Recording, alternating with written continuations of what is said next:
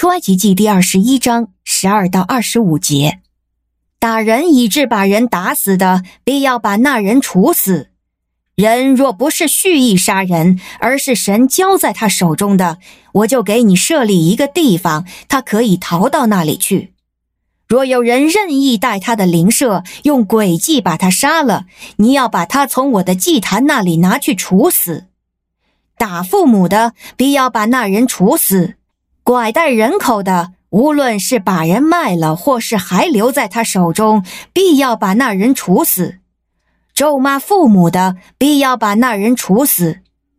如果人彼此争论，一个用石头或拳头打另一个，但他还没有死，不过要躺在床上，以后他若是能起来，能扶杖出外行走，那打他的就可算无罪，但要赔偿他停工的损失，并且要把他完全医好。如果有人用棍打他的奴仆或婢女，以致死在他的手下，他必须受刑罚。但如果他还活一两天，那人就不必受刑罚，因为那奴仆是他的财产。如果人彼此争斗，击伤了怀孕的妇人以致流产，但没有别的损害，那伤害他的必须按照妇人的丈夫要求的和照着审判官断定的缴纳罚款。如果有别的损害，你就要以命偿命，以眼还眼，以牙还牙，以手还手，以脚还脚，以烙还烙，以伤还伤，以打还打。您现在收听的是天赋爸爸说话网。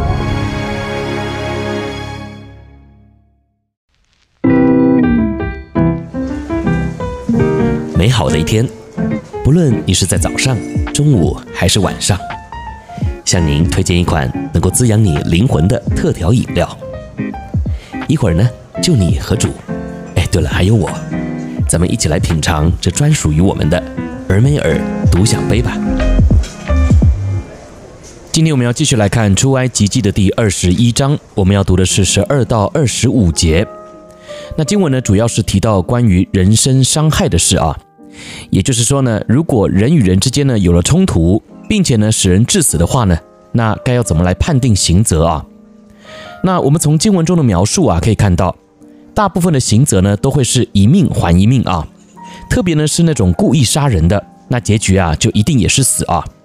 所以呢，这也是为什么我们常常会听到什么以牙还牙、以眼还眼这样的话啊，因为这也确实是出于圣经。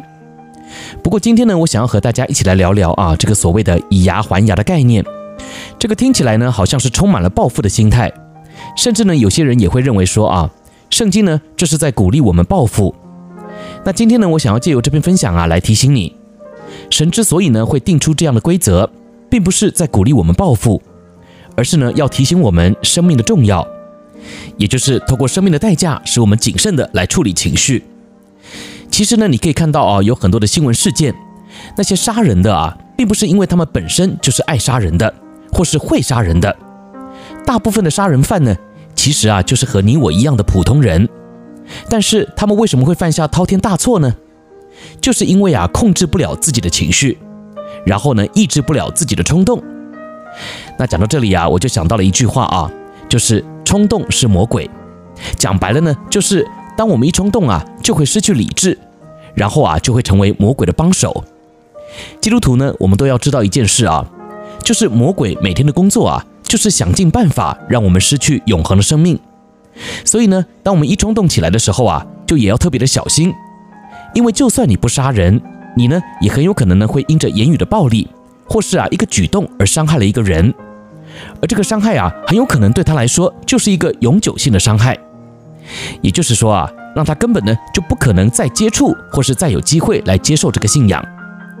不过你听我这样说啊，可能会觉得，哎，我有一点预定论的思想啊。那今天呢，我并不想要在灵修分享当中和你讨论这个，但我想要提醒你的是啊，先不管什么预定不预定的问题，我们应该做的呢，就是先来想想我们自己到底是不是能够好好控管住自己的情绪。一方面呢，是让我们不要成为魔鬼的帮凶。那另一方面呢，也是为了对方啊，将来还有机会能接触福音。你要想啊，今天或许啊，在一场争执中我们让步了，感觉上呢好像是吃亏了，但是啊，也许在一段时间之后呢，他就会想起来你今日的表现，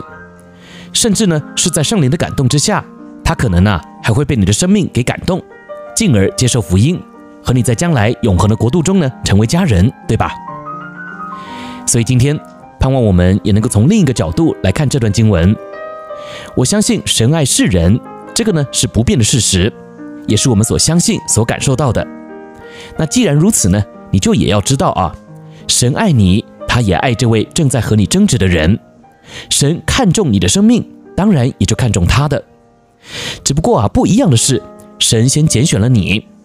而如今呢，神要你在这件事上啊与他同工，帮助他在将来也能够和你一样见那位爱他的主。因此，你愿意在面对冲突的时候靠主，避免自己的情绪失控吗？我是周牧师。别忘了，主看重的是生命，不只是你的生命，也是他的生命哦。